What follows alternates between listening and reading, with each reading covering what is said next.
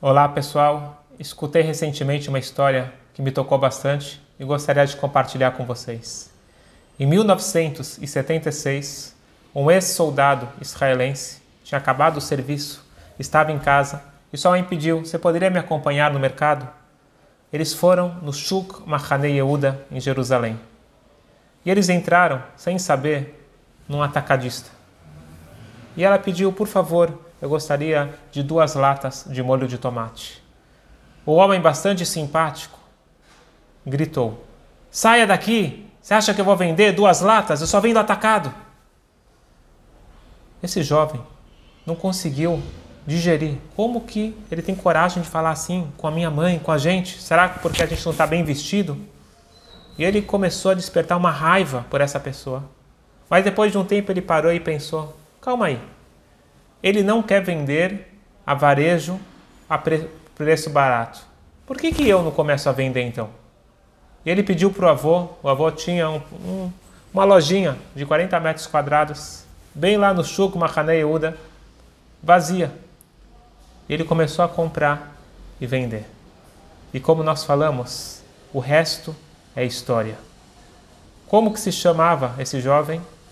Rami Levi simplesmente hoje o maior distribuidor de alimentos em Jerusalém.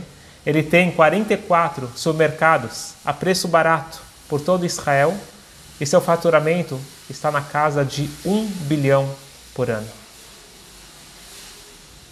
O Rami, ele incorporou a visão de mundo de uma das figuras que eu mais aprecio na nossa história um homem chamado Akio Ben Yosef, que até os 40 anos era analfabeto.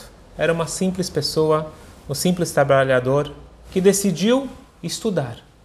E com incentivo da sua esposa Rachel, e com muito empenho, ele se tornou um dos maiores sábios do nosso povo, Rabi Akiva. Rabi Akiva, em 24 anos de estudo, formou 24 mil alunos. E aí veio o triste momento onde uma epidemia acabou matando, em apenas 33 dias, todos os seus 24 mil alunos. O que, que fez Rabi Akiva? Desistiu? Entrou em depressão? Desespero? De jeito nenhum. No mesmo dia que parou a tragédia, em Lag Baomer, ele recomeçou do zero. Sabe o que significa isso? Tudo que ele construiu com tanto sacrifício pessoal e principalmente sacrifício da sua esposa, tudo que ele constrói desmoronou. E ele não passou nem pela, pelas cinco fases de luto, não teve nem tempo de sofrer, porque ele já recomeçou, ele arrumou cinco novos alunos. E a partir desses alunos, gigantes, como Rabi Meir Balanese, Rabi Shimon Bar Yochai. O judaísmo está vivo. A Torá persistiu devido ao ensinamento destes alunos que Rabi Akiva recomeçou do zero. Qual é o segredo de Rabi Akiva? Rabi Akiva não teve uma vida fácil. Foi problema atrás de problema. Só que a única questão é que Rabi Akiva nunca chamou de problema, porque a definição dele era a seguinte: o mal, entre aspas, é uma das ferramentas divinas de trazer um bem muito maior. Rami poderia culpar a sua pobreza, poderia culpar o mundo, ele poderia ficar de mal com todos e com tudo, mas ele escolheu aproveitar a oportunidade. E ele cresceu a partir do desafio. Amigos, para mim, essa é uma das mensagens fortes do dia de hoje de Lago Baomer.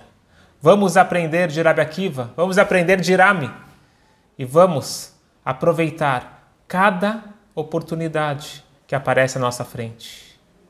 Mas finalizo com um desejo do fundo do coração que a Hashem possa enviar para todos nós apenas bênçãos reveladas. Por mais que o mal ele é um agente do bem, ele é uma ferramenta divina, mas na prática, chega, basta. que Hashem possa dar para todos nós todas as brachot de uma forma revelada, de uma forma doce, que assim seja. Lag Omer Samer.